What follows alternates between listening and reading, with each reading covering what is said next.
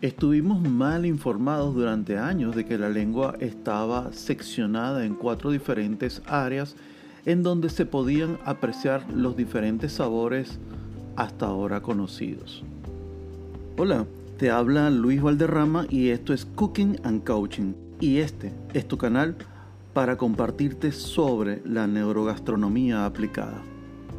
Pero lejos de las funciones de las papilas gustativas, lo cual le agradecemos realmente por su existencia en nuestra boca, además del olfato, la vista, el oído y el tacto, como ya he señalado en otra ocasión, juegan también sus roles específicos en todas estas experiencias al saborear un plato. Y en lo personal me maravillo al descubrir día a día informaciones que no solo me permiten apreciar cada plato que preparo en casa o que degusto en otro lugar, sino que me maravillo al hacerme consciente de todo lo que está haciendo el cerebro por nosotros. Este asombroso órgano posee unas capacidades tremendas en todo esto de saborear y degustar un bocado y en donde participan minúsculos protagonistas como neuronas, hormonas, neurotransmisores que si pudiéramos estar conscientes de todo ello a cada instante, podríamos no solo caminar por las paredes maravillados de los sabores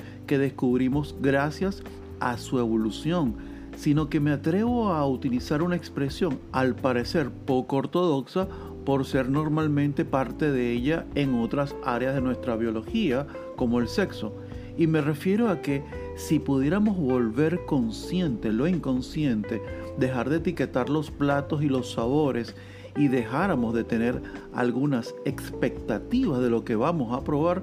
sino que viviéramos realmente el presente de la manera que pudiéramos sacarle el mayor partido al único momento que en verdad podemos vivir, llegaremos a tener un verdadero orgasmo gastronómico la mayoría de las veces que comemos. Y es que al igual que en la vida de cada quien, el ser humano por medio de su cerebro, de sus recuerdos, improntas, creencias particulares y pensamientos, hace de cada evento lo que desea ver y esperar de ello.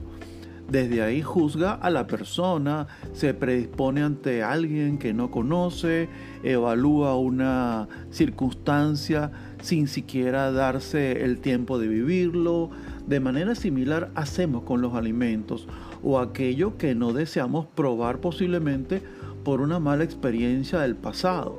por algo que nos dijeron o simplemente porque escuchamos a nuestra abuela decir que tal alimento no era bueno. Hoy, mientras escribía este artículo y ahora te lo comparto en horas de la mañana, meditaba sobre el tema y me dije que era obvio que tuviéramos esas mismas actitudes hacia la comida como lo hacemos hacia las personas o los eventos y es que el protagonista de ambas experiencias sociales o gastronómicas es el mismo, el señor cerebro. Construimos toda una memoria futura de algo que no existe realmente basado en toda la base de datos archivados en el cerebro desde el nacimiento. Aunque en lo personal sostengo que muchos de nuestros recuerdos vienen desde antes, de otra vida, y también que son heredados como lo muestra la epigenética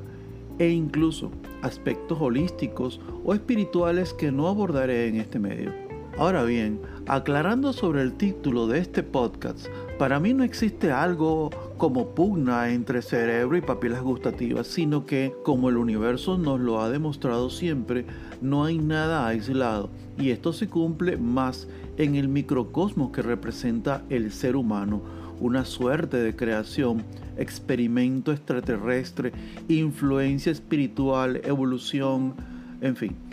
Pero desde donde lo desees ver, respetando nuestras propias creencias, si pudieras ver la maravilla que hay en ti, de manera consciente, amarías y respetarías más lo que eres y que hay muchas maneras de poder alcanzar en esta vida lo que has venido a vivir el placer y la felicidad plena. Te habló Luis Edgardo, coach ontológico y neurogastrónomo. Gracias. Hasta la próxima.